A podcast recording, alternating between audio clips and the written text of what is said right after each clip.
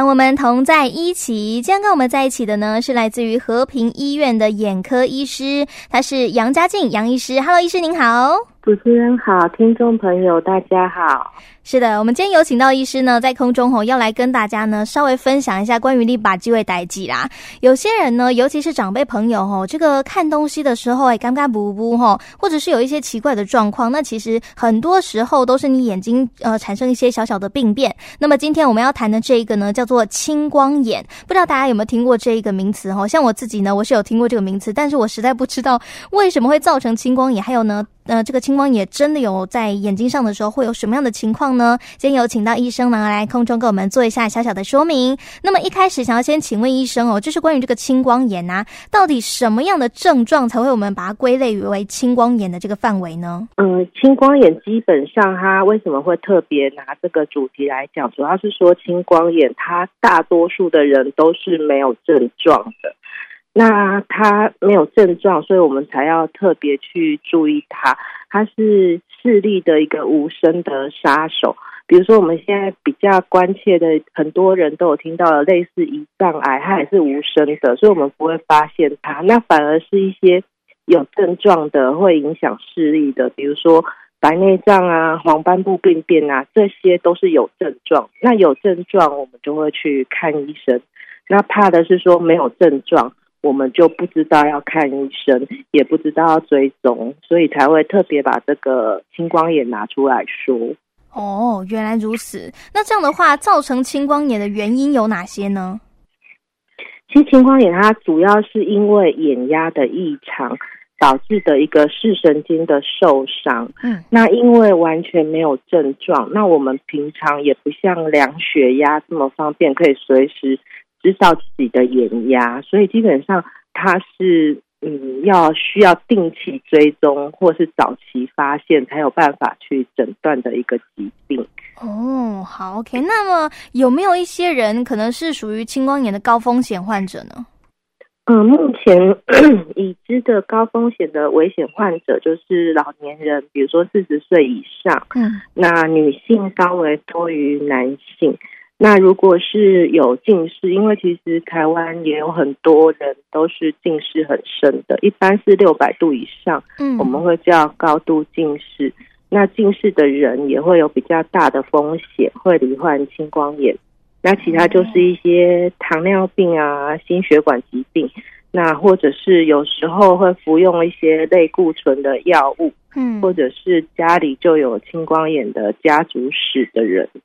哦，还会有家族史哦。好，OK，所以大家可能要稍微注意一下下。那如果真的发生青光眼的情况的话呢，是会有什么样的感觉？我们人是会晕起来吗？还是说会突然之间看不到呢？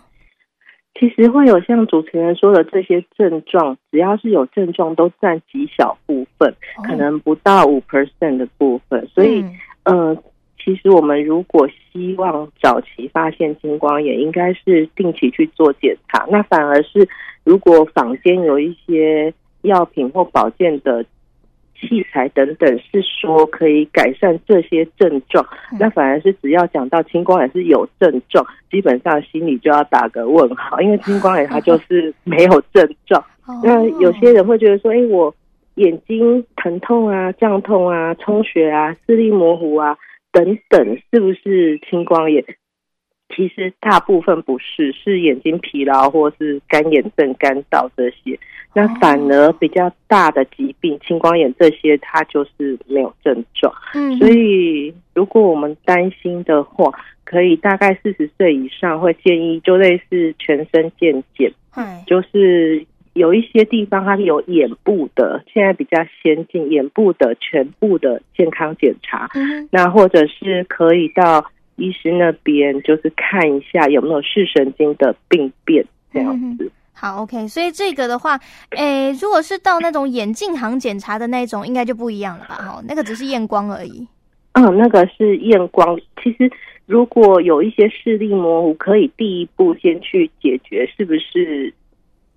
就是度数的问题，这个也可以。哦嗯、但是因为刚刚讲，就是青光它是没有症状嘛，所以嗯，你视力问题解决了，其实并没有排除掉青光眼的可能性，因为很多就算青光眼末期的人，他有可能视力是一点零。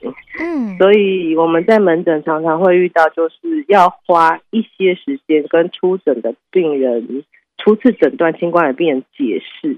因为他可能觉得他都没有症状，对啊，想说我又没事，为什么说我是青光眼这样子？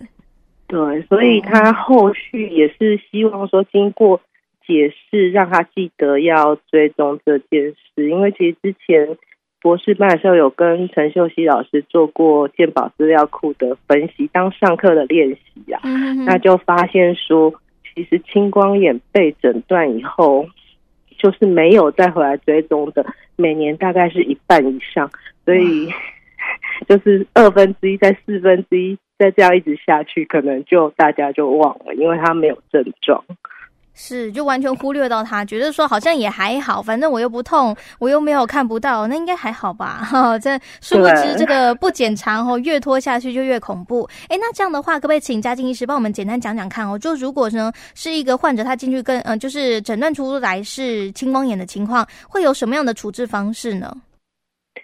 一般我们会就是做基本检查，就会量眼压，但是眼压的高低并不能。证实或是排除他有没有青光眼，嗯，所以还是会以看视神经盘的凹陷，就是视神经的检查，来看他有没有视神经构造上的受损来判定这样子。因为但是眼压是拿来参考，就是他后续追踪每个人的眼压值是不一样的，嗯哼，所以眼压还是要量，但是并不是眼压正常就没有青光眼。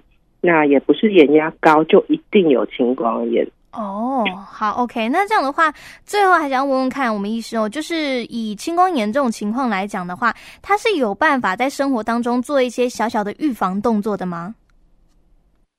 嗯，一般就是建议四十岁以上就先去检查一次。那假设没有的话，嗯、一些良好的生活习惯，比如说不要熬夜，然后注意自己有没有一些心血管啊、糖尿病这些危险因子的减少，那或者是吸烟的减少，或是戒烟，这些都是有帮助。一般我们的眼压都是在大多数人都是在半夜跟凌晨、清晨的时候最高。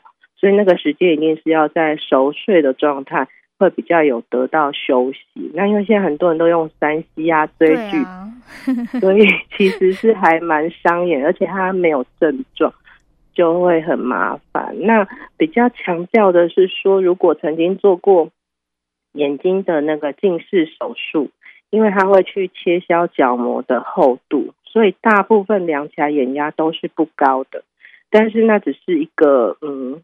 需要校正的眼压，因为它角膜变薄，它其实真正眼压或许更高。嗯，那另外一方面，这些人因为去做雷射近视手术，大部分人都是近视比较深的，所以这个族群反而容易常常被忽略，因为是年轻人，他可能没有症状，然后又近视，然后量起来眼压又不高，所以我是觉得这个族群可能要特别注意一下，这样。